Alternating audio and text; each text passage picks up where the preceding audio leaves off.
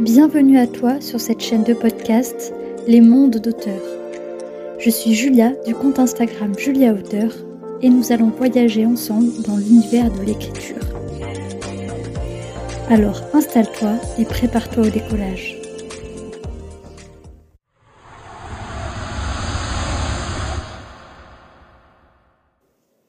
Bienvenue dans ce nouvel épisode du podcast Les Mondes d'auteurs. Aujourd'hui, on se retrouve pour un épisode spécial Saint-Valentin.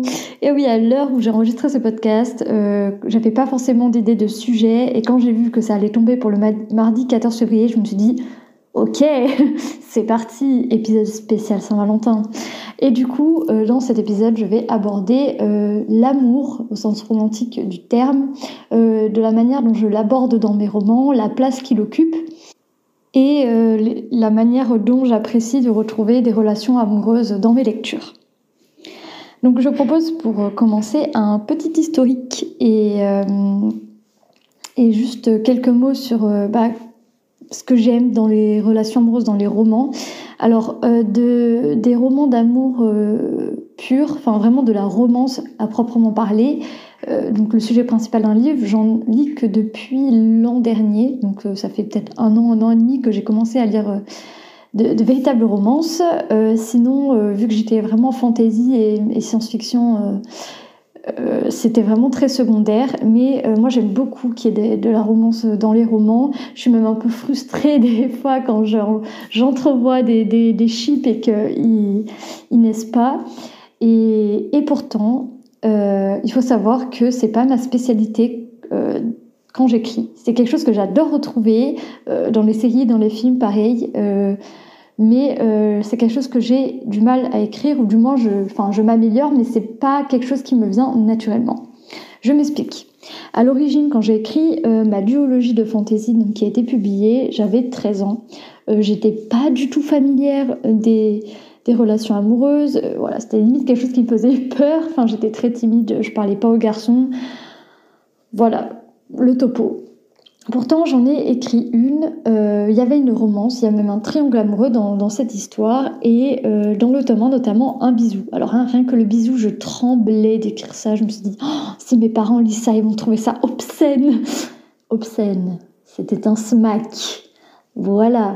Mais j'ai eu beaucoup de mal et même que pour écrire ce roman, j'ai dû, enfin j'ai dû, pour m'entraîner, je, m'étais mise sur Wattpad pour ça. Et sur Wattpad, j'ai commencé à écrire des histoires d'amour, genre vraiment que des histoires d'amour que je terminais pas. En fait, j'en venais aux scènes romantiques pour m'entraîner, me décomplexer, me dire que de toute manière, personne que je connaissais pouvait lire, ou alors de toute manière, ils sauraient pas que c'est moi. Et j'écrivais, voilà, je me lâchais et euh, je recevais des commentaires, des conseils. Et puis rien que ça, même si personne ne les disait, moi, ça me faisait du bien, ça me libérait. Et j'avais pas cette entrave de me dire, oh, si mes parents le lisent, ah oui, c'était vraiment ma phobie, si mes parents le lisent. Non mais vraiment. Parce que, enfin, si vous avez écouté le dernier épisode de podcast, euh, vous l'aurez peut-être compris, mais moi j'écrivais pour être lu déjà quand j'avais 13 ans. J'étais partie vraiment bien en tête avec cette idée d'être publiée. Donc dans tous les cas, je me disais, ça va être lu. voilà. Alors que je publiais même pas sur Wattpad euh, cette histoire. Non, même pas. J'ai vraiment, sur Wattpad, je m'entraînais vraiment à écrire ces scènes romantiques.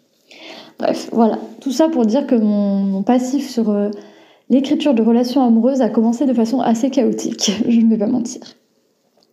Donc après, pour le tome 2, ça allait un peu mieux. Euh, passer le cap du oh le bisou c'est obscène quand mes parents m'ont dit bon euh, tu nous feras un truc un peu plus corsé pour le tome 2 non je rigole. Je rigole je rigole. Mais à moitié. Mais non j'ai compris que je pouvais me lâcher que j'avais une marge de manœuvre avant de passer dans la, dans la catégorie roman érotique quoi. Ensuite, j'ai écrit ma tétralogie au lycée. Et là, pour ma tétralogie au lycée, j'ai écrit une romance euh, homosexuelle, donc entre hommes, Slow Burn. Et j'ai adoré. Je pense que c'est la romance que j'ai préféré écrire de toute ma vie. Euh, elle naît vraiment de manière très progressive, c'est-à-dire que sur quatre tomes, il y a un des, personnages qui, qui apprend, enfin qui comprend qu'il a des sentiments pour l'autre qu'à la fin du tome 1.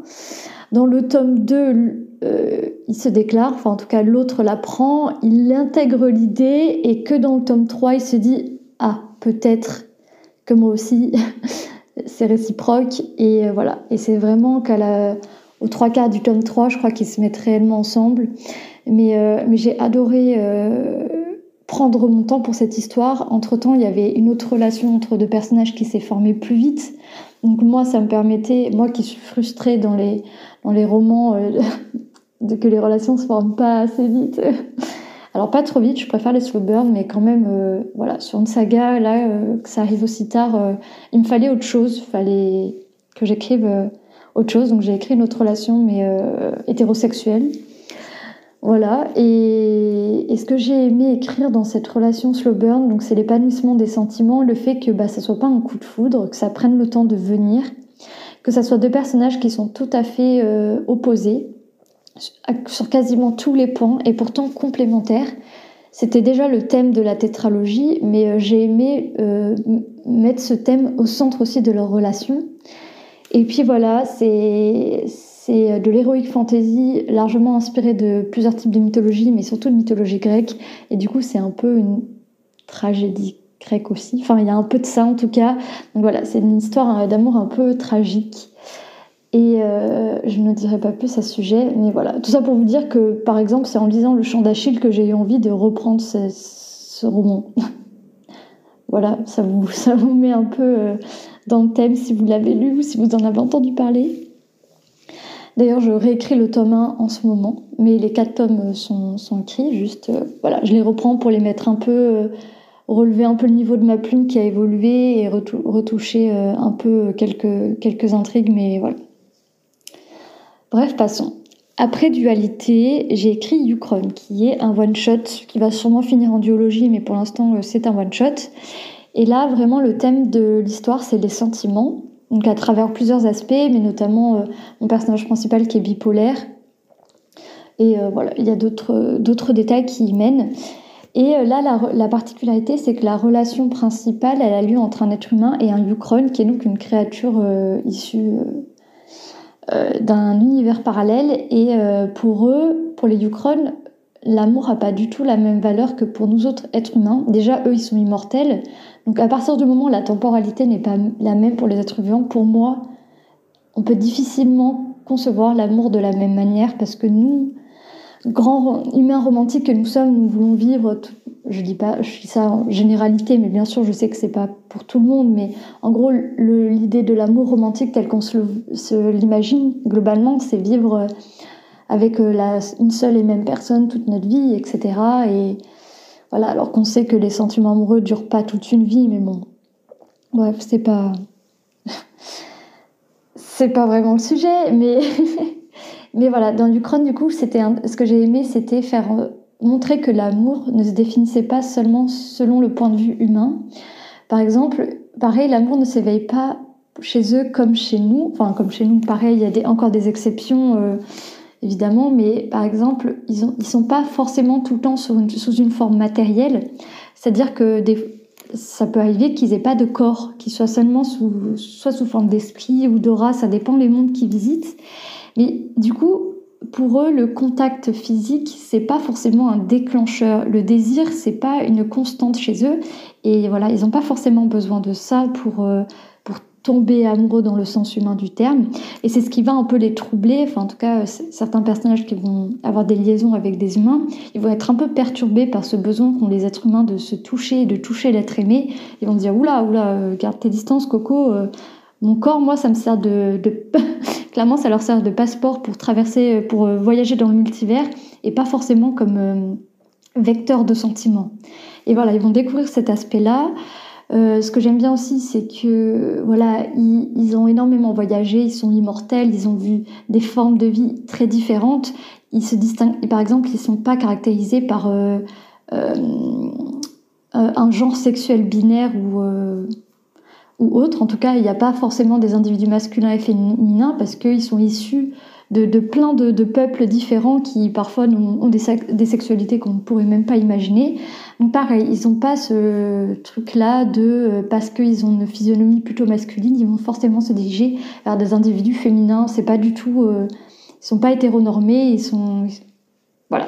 Il y avait tout cet aspect-là aussi que j'ai bien aimé parce que du coup, là, pour le coup, c'était intéressant de voir les humains, comment ils réagissaient à ça. Parce que nous, on est habitués à un standard physique, à des standards physiques et des codes que n'ont pas ou auxquels ils ne s'appliquent pas. Et voilà, c'était aussi intéressant d'avoir le point de vue de l'humain qui s'intéresse à une autre forme de, de vie que la nôtre, que, que ce qu'on peut connaître. Et de voir l'amour s'épanouir dans ces conditions-là. Bref, c'est vraiment ce que j'ai voulu explorer avec Yukron. Je me suis beaucoup éclatée. Et je pense que je pourrais pousser le truc encore plus loin. Et c'est pour ça que je pense faire une réécriture pour, le mettre en, pour en faire une biologie et donc approfondir certains aspects. Parce qu'en tant que tome, tome unique, il est déjà très conséquent. Donc ça vaudrait le coup de, voilà, de le développer un peu. Mais parmi toutes ces relations euh, entre Ukron et humains, il y a aussi des relations entre humains et des relations entre Ukron. Euh, même si pour eux c'est encore un peu particulier et ça sera plus développé dans un spin-off, mais pas. Ensuite, pour Totemam, c'est un peu particulier parce que euh, je vais vous dire mon avis à moi. mon avis, c'est que oui, l'amour est partout, et oui, c'est logique qu'on en retrouve dans les œuvres littéraires. Mais pour moi, l'amour peut aussi exister seulement sous la forme de sentiments amoureux et pas seulement de relations amoureuses. Je m'explique, euh, je trouve qu'on voit peu d'amour non réciproque. En fait, on a vraiment, je trouve, ce réflexe en tant qu'auteur à euh, caser nos personnages, ou euh, même si, par exemple, si un personnage euh, éprouve des sentiments qui se fait rejeter, il va peut-être se rabattre sur quelqu'un d'autre ou alors il va trouver quelqu'un d'autre pour, pour combler cet, cet amour déçu et voilà, ou quelqu'un va venir servir de mouchoir ou de peu importe. Moi, je trouve que le sentiment d'amour, même s'il est non réciproque, il vaut quand même le coup d'être vécu et d'être éprouvé. Et, et, il apporte quand même quelque chose au personnage. Et c'est ce que j'ai mis dans Totemam. Euh, j'ai le personnage de Noé, qui est amoureux de son colocataire. Et, et, voilà, il est amoureux de son colocataire, il cherche pas forcément à avoir une relation parce qu'il a peur déjà que de l'avouer, ça, brise la, relation qu'ils ont actuellement. Mais ce sentiment, il va le conserver jusqu'au bout et ça va avoir un fort impact sur son développement sans forcément qu'il ait besoin de concrétiser la relation. Et, je trouvais que c'était un aspect intéressant à développer et je cherche pas forcément voilà, à trouver de résolution à ce sentiment parce que pour moi, c'est pas euh, forcément une intrigue. C'est juste un élément de sa personnalité, c'est il est amoureux et tout le monde peut tomber amoureux et c'est pas pour ça que ça marche avec euh, l'être aimé et je trouve que c'est même plus souvent l'inverse mais bon chacun ses expériences et, euh, et, voilà par contre il y a une autre relation dans Totemam entre deux personnages mais qui est slow burn elle, évolue tout au long de l'histoire et voilà, on s'en rend compte pas forcément au début, ça arrive petit à petit. Mais vraiment, l'aspect romantique que j'ai développé dans Totemam, c'est autour du personnage de Noé, comment il se nourrit de ce sentiment, comment euh, au départ il en, souffre et comment il en fait finalement une force et quelque chose de positif. Et voilà. Et je pense juste qu'il faut garder ça à l'esprit, les gars. On peut tomber amoureux et c'est pas forcément réciproque et c'est pas forcément grave si ça ne l'est pas. Euh, on peut quand même en faire quelque chose et c'est, ça reste beau d'aimer et de voir quelqu'un aimer une personne. Après, j'ai écrit Entre les lignes d'Alcassius Junior, qui est un roman de science-fiction. Euh, l'amour, il y a une grande place. Je sais qu'en science-fiction, c'est peu commun qu'il y ait des relations euh, romantiques, euh, même dans les dystopies. Quand c'est des young adultes, c'est vrai qu'il y a des romances, mais c'est peu développé. Là, c'est un one-shot, donc il y a une romance. Il y en a même deux. Mais je peux pas en parler, parce que c'est un gros spoil. Et voilà. Euh, dans cette histoire, les personnages n'éprouvent pas l'amour de la même manière et ça va créer un peu des quiproquos. Et, et voilà, je ne peux pas en dire plus puisque c'est un élément important que j'aimerais pas spoiler et je me suis déjà gardé d'en parler dans un autre podcast où j'aurais pu le faire, donc c'est pas maintenant que je vais spoiler cet aspect-là. Et enfin, le dernier roman que j'ai écrit à ce jour, donc qui n'est pas encore tout à fait terminé, mais c'est Anthema. Donc dans Anthema, euh, Pareil, j'ai voulu un peu reprendre le concept de Totema dans le sens où il y a des sentiments amoureux, mais qui trouveront pas forcément de réciprocité. Il y a des relations, mais c'est pas forcément celles qui seront les mêmes, elles seront pas forcément les mêmes à la fin. Et c'est surtout qu'en fait, dans, cette, dans la société d'Anthéma, on force les gens à s'apparier avec un individu du sexe opposé, déjà, mais avec un individu tout court. Et c'est un peu, on leur vend ça comme un idéal de vie. Genre vraiment fonder une famille, faire des enfants. Bon, eux, ils meurent jeunes, très très jeunes. Donc euh, c'est un peu, euh, ouais, faites ça avant de mourir et vous, c'est bon, vous aurez fait tout ce qu'il y avait à faire, quoi. Et justement, dans ce milieu, dans ce contexte où on les force à, à s'unir à quelqu'un, euh, certains personnages vont se rendre compte que bah, c'est pas ce qu'ils veulent en fait et que ils ont envie de faire d'autres choses du peu de temps qui leur reste et voilà, je veux juste montrer que ouais, l'amour c'est beau, mais c'est pas forcément une finalité que d'être en couple et euh, voilà, de se marier, d'avoir des enfants. Surtout quand on a peu de temps devant soi. Est-ce que c'est vraiment une priorité? Est-ce qu'on n'a pas d'autres rêves, d'autres ambitions? Ça l'est pour certains personnages. Il y a des personnages qui le veulent totalement. Il y a des personnages qui ne tombent malheureusement pas amoureux de la bonne personne parce que, voilà, comme j'ai dit, c'est pas parce qu'on les force à s'apparier avec un individu du sexe opposé que l'amour euh, euh, homosexuel n'existe pas, par exemple. Donc euh, voilà, ils ont toutes ces difficultés-là à gérer. Donc forcément, vu le contexte, vu le thème, j'étais obligée de parler d'amour, mais voilà, sachez que euh, mon but, ça va pas être de créer des couples, que des couples pendant tout le roman. Ça va être de montrer qu'aussi il y a d'autres personnes, il y a des personnages qui vont préférer choisir d'être seuls pour accomplir leurs rêves et et que voilà, c'est très bien. Qu'il y a aussi d'autres types d'amour. On leur force à envisager un partenaire comme avec un amour romantique, mais euh, il y a d'autres sortes d'amour qui valent le coup aussi d'être vécues. Et, et voilà. C'est vraiment les thèmes et le sens que je voulais donner à ce roman-là. Donc voilà, globalement, vous avez eu un aperçu de l'amour, la, de la manière dont j'aborde l'amour dans mes différents romans. C'est toujours un peu différent. J'éprouve des difficultés à mettre trop de scènes, beaucoup de scènes romantiques alors que j'adore en retrouver dans les livres, dans mes lectures, ce qui est très paradoxal. Euh, mais j'aime quand il y a des scènes, peu de scènes, mais qu'elles sont intenses et qu'elles sonnent justes. Et j'aime que aussi l'amour se manifeste par des petits gestes, des petites actions. Euh, je suis beaucoup dans les, dans les détails, euh, plutôt que dans les grandes démonstrations et les grandes déclarations. Et voilà, j'aime que on n'ait pas l'impression que les personnages aient été mis ensemble parce que l'auteur avait envie qu'ils soient ensemble. J'aime que ça fasse sens et qu'on se dise mais oui. Un, exemple pour Yukron, euh, donc euh, une des relations entre humains qu'il y a, c'est entre Kowan et Ludio. En fait, il faut savoir qu'à la base, je voulais que Ludio sorte avec Lori, qui est la cousine de Kowan. Et en fait, j'ai écrit une scène où il y avait Ludio et Kowan ensemble et quand j'ai senti la dynamique entre les deux, je me suis dit c'est pas possible. Ça sera pas du tout naturel avec Loïs, ça doit forcément se passer entre eux. Et tant pis, bah, j'ai laissé faire, j'ai laissé cette relation-là prendre le dessus et s'épanouir et, j'en suis très contente. C'est pareil, c'est une de mes relations que j'ai pu écrire que, que je préfère. Et voilà, je pense qu'il faut vraiment faire confiance à la dynamique de ces personnages plutôt que d'absolument vouloir forcer des, des personnages qui n'ont absolument rien à faire ensemble.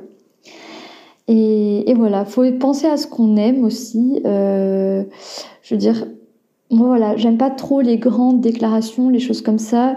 Euh, je vais pas me forcer à en mettre. J'aime pas non plus les relations où euh, un, des personnages ou les deux se disent que si l'autre disparaît, leur vie n'aura plus aucun sens. Euh, moi, c'est quelque chose qui me met très mal à l'aise. J'aime pas du tout. J'en ai déjà parlé dans ma chronique, dans l'épisode où je parle de du chant d'Achille et de, du prince cruel. Voilà, c'est le genre de, relation que j'aime pas. Je pense que les deux individus doivent pouvoir vivre au-delà de leur relation et que voilà, leur vie est encore un sens si jamais elle devait s'interrompre ou s'arrêter.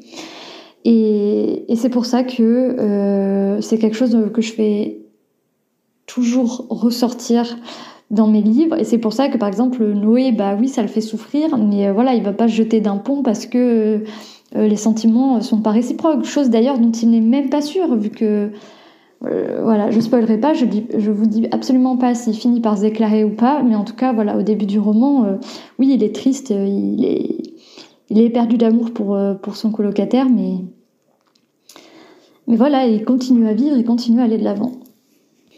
J'en ai déjà parlé dans d'autres podcasts, mais j'aimerais être capable d'écrire de la romance pure. Franchement, je pense que je m'éclaterais parce que souvent, euh, voilà, j'aborde d'autres thèmes, donc c'est pas forcément quelque chose que je développe énormément, ou alors en tout cas je développe peu de relations pour qu'elles soient qualitatives. Genre, je mets pas 10 000, ça m'intéresse pas de créer un couple si je peux pas le développer. Et, euh, et c'est ça le truc, c'est que je j'ai pas assez d'idées pour des romances. Euh, je finis toujours par m'essouffler. donc pour l'instant, j'ai pas réussi à en écrire. Mais euh, voilà, je prends beaucoup de plaisir à en mettre euh, dans mes romans et à torturer mes personnages avec les sentiments amoureux. Je suis assez sadique sur cet aspect-là. Excuse-moi Basile, excuse-moi euh, à qui je dois des excuses aussi? Aiden, Noé of course, Aldric et Hannibal aussi. Mon pauvre Léonidas aussi dans Anthema. Enfin, comme vous pouvez le voir, euh, voilà, je dois beaucoup d'excuses à mes personnages parce que les pauvres, euh, je les torture un peu. Mais je les aime beaucoup. Et euh, pour finir, si je devais écrire vraiment la relation parfaite, genre mon, mon goal de relation de personnage à écrire, ça combinerait trois couples que j'adore. Alors j'aimerais euh, pouvoir écrire un couple avec une dynamique euh, comme celle des romans de Jennifer Armentrout. Donc là je pense à euh, bah forcément Cathy et Damon dans Lux, mais j'aime bien aussi le couple dans The Covenant, qui est pareil, une dynamique hyper punchy et tout, j'aime trop. je me rappelle plus du nom des persos, excusez-moi. J'aimerais un slow burn aussi qualitatif que dans le roman de TJ Klune. Euh, je crois c'est euh, Le chant des Bennett, euh, il me semble, le tome 1. Et pareil, le couple, je me rappelle plus des noms, la loose, mais voilà, Ox. Ah oui, il y a Ox et l'autre personnage, je sais plus. Mais voilà, le slow burn de cette histoire est incroyable sur plusieurs années. Genre vraiment, j'aimerais avoir la patience de faire ça. Et, et là, vous allez me taper le, le sens, l'aspect tragique euh, du couple entre Achille et Patrocle. Voilà, je suis désolée dans le chant d'Achille, mais moi l'aspect tragique, j'adore. Mais voilà, après je trouve que leur couple manquait de naturel au début. J'ai pas trop compris tout de suite pourquoi Achille s'était intéressé à Patrocle. Dans, sens, dans le sens de Patrocle Achille, j'ai compris, parce qu'il est admiré de, tous, etc. Donc ça, ça j'ai capté, mais voilà, dans l'autre sens, j'ai pas trop compris pourquoi. Et voilà, moi, euh, j'aime bien quand c'est euh, quand on peut se mettre des deux points de vue et des deux points de vue, on comprend pourquoi euh, les deux personnes s'aiment. Moi, c'est ça que j'adore. Euh, donc voilà, si je pouvais écrire une relation, euh, une histoire d'amour qui combine ces trois aspects-là, j'aurais atteint mon goal ultime. pour l'instant, voilà, on y travaille. En tout cas, voilà, n'hésitez pas à me dire, euh, vous, la manière dont vous écrivez euh, euh, vos relations amoureuses, qu'est-ce que vous aimez particulièrement, les types aussi de tropes peut-être que vous aimez bien, toujours en lien avec, avec les relations amoureuses de vos personnages, etc. Ou vos couples préférés dans vos lectures, ça, ça peut être intéressant aussi. Et en attendant qu'on se retrouve, écrivez bien.